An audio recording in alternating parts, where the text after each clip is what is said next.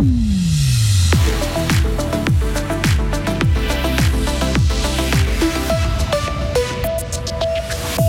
Le canton de Fribourg doit en faire davantage s'il veut atteindre ses objectifs climatiques, car selon les grands-parents pour le climat, avec sa politique actuelle, il n'y arrivera pas.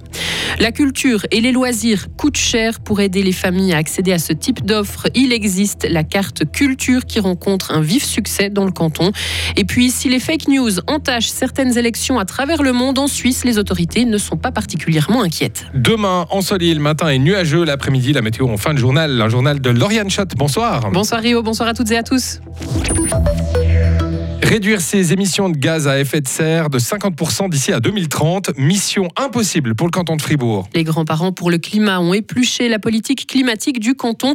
Avec ce constat, les mesures proposées ne sont pas suffisantes pour atteindre les objectifs.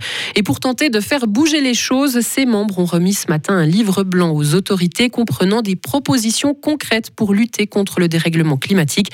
Laurent Thévaux fait partie des grands-parents pour le climat. Ce qu'on a fait, c'est qu'on a travaillé dans les trois secteurs où le canton produit lui-même des gaz à effet de serre. C'est par ordre d'importance l'agriculture et l'alimentation ensemble, la mobilité et le bâtiment. Donc dans ces domaines-là, on a analysé où est-ce qu'on en était, est-ce qu'on arrive ou bien pas, et on n'arrive pas du tout à réduire les émissions de 50% d'ici à 2030.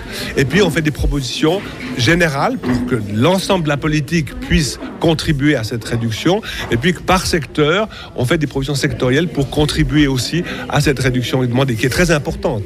Donc le canton de Fribourg, il n'est pas le seul dans le monde à devoir affronter ces défis-là. Bien sûr que non. Tous les cantons, tous les pays doivent le faire. Et Fribourg est par exemple très mauvais élève en matière de trafic individuel motorisé. Depuis 1990, il a diminué seulement de 4%. Selon le plan du gouvernement, il faudrait que d'ici 7 ans, ce trafic baisse de 46%. La carte culture connaît une énorme, un énorme succès dans le canton de Fribourg. En trois ans, le nombre de détenteurs de cette carte qui permet de profiter d'offres de loisirs ou de culture à prix réduit a presque triplé. Ils étaient un peu plus de 1300 en 2019. Ils sont près de 3500 aujourd'hui. Anne-Pascale Collot travaille au sein de Caritas Fribourg. Elle est responsable de la, de la carte culture pour le canton et elle nous rappelle le but de cette mesure. La culture, les loisirs, c'est quelque chose qui est très coûteux pour une famille euh, dans le canton et en Suisse de manière générale. Donc c'est un dispositif qui veut soutenir ces familles parce qu'on sait que si les enfants participent à la vie culturelle, sociale, ont des activités extrascolaires, ça leur donne de meilleures chances d'égalité dans la société. Et les loisirs, la culture, c'est aussi peut-être un des premiers postes, on imagine, où on va faire des économies? C'est le premier poste. Effectivement, c'est là où euh, euh, on va renoncer aux cotisations du foot, à, inscrire l'enfant à la danse ou à, des cours de musique. C'est avec les, les soins et souvent les soins dentaires, c'est les premières choses qui sont coupées dans un budget. Oui. La carte permet d'obtenir des réductions dans des musées, théâtres, cinéma, mais également pour des formations ou des activités sportives. Elle donne aussi droit aux produits des épiceries Caritas.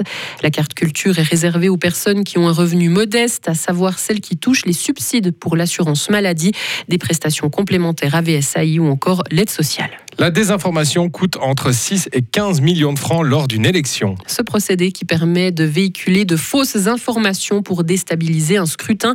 Et selon une enquête internationale réalisée par une centaine de journalistes, dont des Suisses, eh bien, il existe une industrie de la désinformation.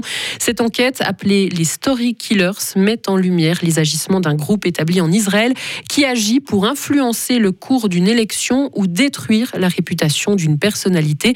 Et la Suisse, dans tout ça, est-ce que les élections d'octobre pourrait être une cible, Vincent Douce On ne peut pas franchement dire que la Confédération est très inquiète pour la chancellerie fédérale. Bien sûr, le risque zéro n'existe pas.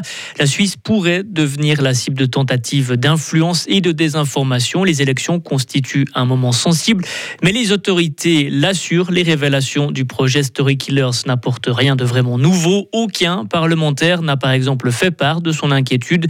Pour les autorités, la Suisse et sa population sont relativement robustes face à des tentatives de désinformation. Comprenez, les Suisses ont un bon niveau de formation. Ils ont aussi l'habitude de voter plusieurs fois par année sur des questions politiques lors des votations. Autre facteur important, la diversité des médias contribue aussi à la résistance aux tentatives d'influence de l'extérieur. Merci beaucoup Vincent. Et selon la chancellerie fédérale, rien n'indique que les élections de 2023 fassent partie d'une cible. Pour l'instant, aucun dispositif de sécurité particulier n'a été mis en place. Aucune campagne de sensibilisation contre la désinformation n'est non plus prévue. L'accès au service civil doit être durci en Suisse. Le Conseil des États a approuvé une demande du national en ce sens. Le texte veut notamment que toutes les personnes admises au service civil accomplissent 150 jours de service. Les militaires qui ont fait leur école de recrue ne pourront plus se tourner ensuite vers le service civil. Différentes mesures qui doivent permettre de diminuer le nombre de civilistes qui a bondi ces dernières années. La Suisse pourrait se passer d'une partie de ses chars léopards qui sont hors service. C'est ce qu'indique le Conseil fédéral qui ne précise toutefois pas le nombre d'engins qui ne sont pas indispensables. Cette annonce fait suite à une demande de l'Allemagne qui souhaite pouvoir racheter ces chars afin d'utiliser leurs pièces comme pièces de rechange. Un transfert de ces chars à l'Ukraine n'est pas envisagé, a précisé la conseillère fédérale en charge du département de la Défense.